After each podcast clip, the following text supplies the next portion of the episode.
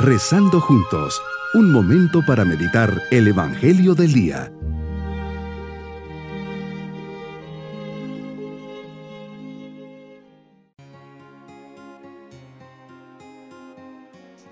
Al comenzar este día domingo de la vigésima séptima semana del tiempo ordinario, nos unimos en oración preparando nuestro corazón para este encuentro con Dios.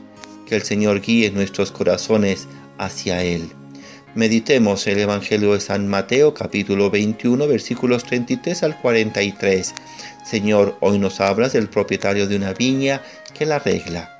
Le pone una torre y la rienda y va de viaje. En el tiempo de la vendimia manda a los criados a pedir su parte de los frutos a los viñadores. Se apoderan de ellos, golpean a unos, matan a otros y a otros los apedrean. Envía a otro grupo mayor y hacen lo mismo por último, les manda a su hijo pensando, a mi hijo lo respetarán.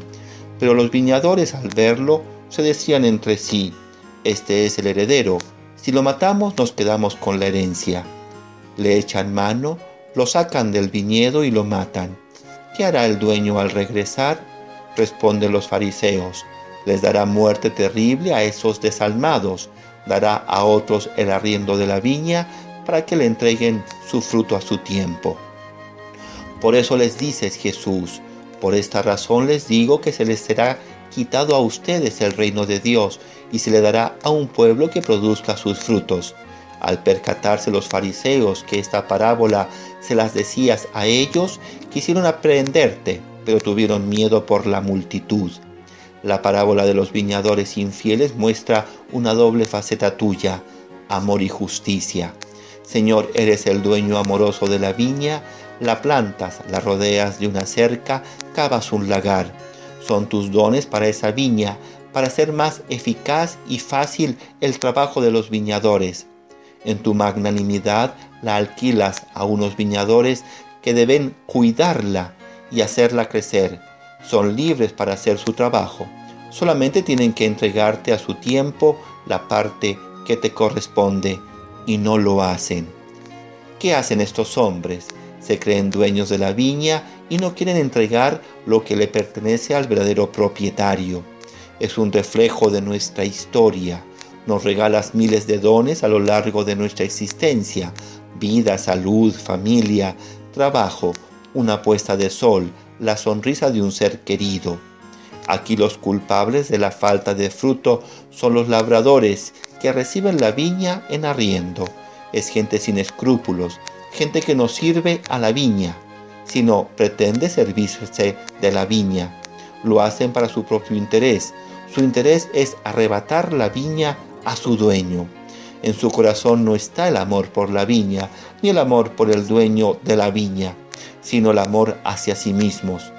Su interés está dirigido a aprovechar lo mejor posible aquella viña por eso al venir los embajadores exigiendo ver los frutos, se molestan, los golpean y los matan. Cualquier cosa que se interponga entre su bienestar y el mejor usufructo de la viña en su favor debe ser eliminado. Son hombres sin alma ni corazón. Comienzan apedreando y terminan matando. El proceso lógico de la insensibilización de la conciencia han roto con todo orden de la ética natural.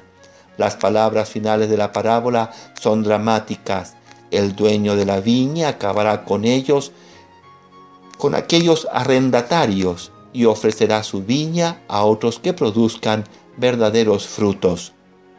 ¿Cuáles serán las causas de este comportamiento y actitud? El egoísmo.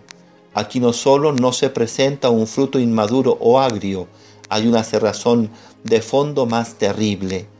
Rechaza la posibilidad de dar algo, no le interesa, todo lo quiere para sí mismo. No solo no hay indiferencia, no corresponden al proyecto de Dios, hay un rechazo frontal, radical y ciego. ¿Cuál es nuestra respuesta? ¿Cómo te pago y te doy lo que te corresponde? ¿Cumplo con tus mandamientos? Amo a mi prójimo. Esto es lo que te corresponde, el amor sobre todas las cosas y al prójimo como a mí mismo.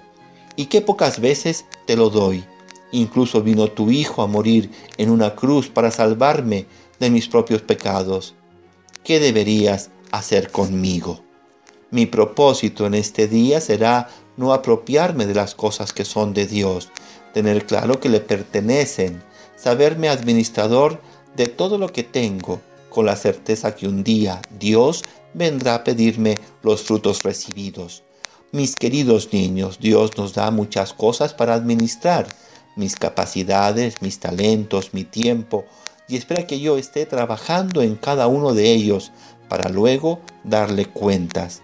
Ser generoso y aplicado para dejar actuar a Dios en mi vida y responderle con amor a todo lo que Él me da. Y nos vamos con la bendición del Señor. Y la bendición de Dios Todopoderoso, Padre, Hijo y Espíritu Santo, descienda sobre todos nosotros. Bonito día.